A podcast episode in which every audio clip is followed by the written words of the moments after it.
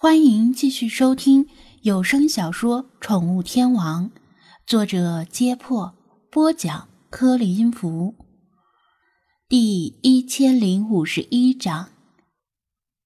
姑奶奶把快掉下来的老花镜往鼻梁上推了推，看着理查德说道：“哟，这小鸟真会说话。”嘎嘎，我是大鸟，它才是小鸟。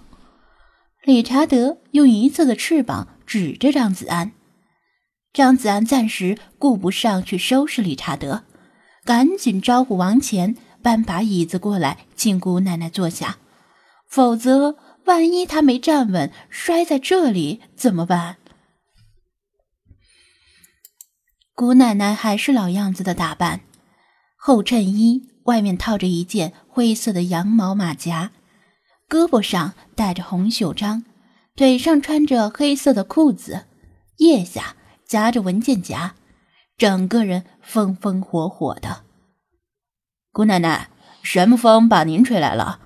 这不年不节的，我记得上个月的卫生费和管理费已经交了呀。张子安一见姑奶奶，本能的寻思：他今天是来催缴各种费的，还是来收罚款的？都不是啊，今天奶奶我是来给你道喜的。姑奶奶喜滋滋的打开文件夹，抽出一份文件，说道：“前一阵子啊，奶奶我不是把你报上去作为咱们市的五一劳动模范候选吗？也是你这孩子争气，最近总在电视上露脸接受采访。”还带着你的狗赢得了那个什么柏林电影奖，为国增光了。所以呢，这次你顺利的评上了，喏，文件都下来了。张子安先是一愣，过了几秒才想起来，姑奶奶以前确实提过这事儿，但没想到还真能评选上。总感觉有些不可思议。姑奶奶，你没弄错吧？上次您不是差点把我当三八红旗手给报上去吗？他不无怀疑的确认道，担心姑奶奶老糊涂了。万一他真的作为三八红旗手上台领奖的话，那丢人就丢大了。你这孩子瞎说什么呢？奶奶我可不是老糊涂。姑奶奶埋怨般的嗔怪道：“不信你自己看看，这文件都下来了。”张子安接过文件看了看，找了半天，果然在上面找到自己的名字，因为名单上的人很多。那不是有两三百号，幸好是按姓氏笔画排列的，否则还真难找。这么多劳模，虽然确定自己当选很高兴，但又有些失望的是，这两三百号人都是劳模的话，那劳模也不怎么值钱呢。姑奶奶解释道：“小安子，你不懂。”是劳模是三年评一次，不是每年都评的。你看到的这些名字，是三年以来为滨海市经济社会发展和改革创新做出过突出贡献的工人、农民、科教人员、管理人员、机关工作人员和其他社会各阶层人员。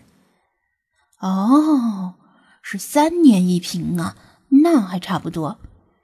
张子安总算明白了，原来自己是被归类于其他社会各阶层人员里的。不过倒也是，他肯定不属于之前那些人员类型。评选名单出来之后，我本来想跟你说的，但是这份名单要经过一周的公示。没人提出异议，才会正式当选。奶奶，我怕你白高兴一场，所以等今天公事结束，就立马来通知你的。”吴奶奶又补充道：“那这个侍劳模有什么待遇？”张子安想问，又不好意思的问道。姑奶奶一拍大腿：“你是问有没有钱吧？我就是来给你送钱的。”张子安闻言精神一振，简直像打了鸡血一样兴奋。闭门家中坐，钱从天上来，还有比这更幸福的事儿吗？师尊，今天你得请客吃大餐呐！王谦和李坤也凑热闹的叫道，心说今天必须狠狠的大吃一顿，而且不能是洋快餐。放心，肯定请客。张子安拍胸脯保证道：“地方你们选。”姑奶奶从裤兜里掏出钱包。抽出四张钞票，递给张子安，一张五十的，三张十块的。那是劳模的补贴，这个月八十块，这是这个月的。张子安，他盯着这几张钞票，像是不认识一样。姑奶奶晃了晃这几张钞票，示意他接过去。钱是不多，但是奶奶我可没有私自克扣呀。国家的标准就是这么定的，全国劳模每月补助一百五，省级劳模每月补助一百，市级是八十，这部分收入是免税的。那倒是，八十块钱也达不到税收标准呢。王谦和李坤吐吐舌头，心说：“今天的大餐估计只能是老干妈配榨菜了。”张子安不缺这八十块钱，但是心里总感觉太别扭。这都八零一二年了，劳模的补助也该与时俱进了吧？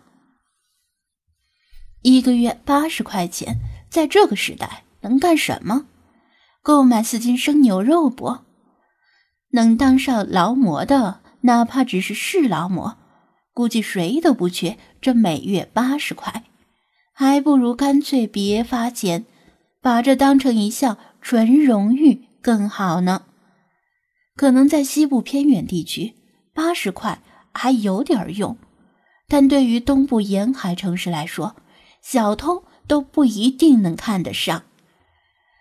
张子安想了想，干脆做个顺水人情，把钱又推回去，说道：“姑奶奶，呃，我决定把这钱捐给咱们街道居委会。天热的时候，居委会工作人员买几根雪糕；天冷的时候，买包茶叶泡着喝，算是我的一点心意吧。”姑奶奶隔着老花镜盯着他看了一眼，好。那奶奶就替街道居委会的全体工作人员谢谢你了。说着，他把八十块钱又装回了钱包。不仅是张子安，连旁观的店员们都有些失望。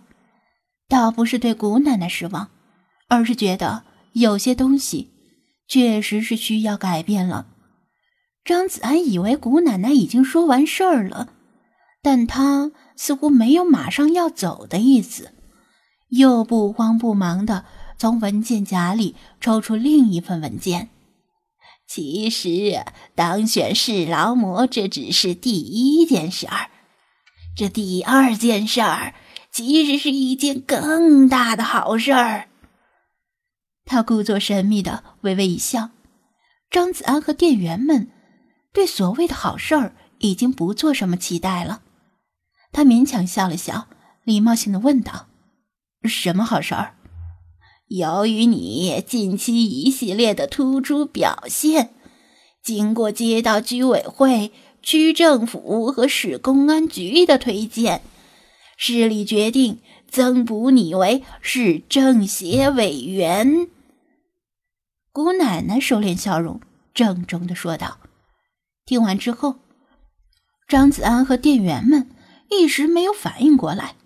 姑奶奶把文件递给他，而他机械的接过来。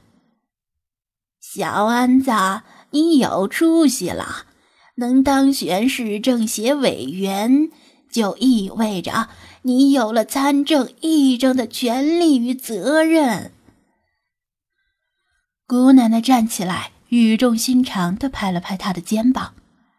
你一定要好好把握这个机会，为老百姓谋福祉。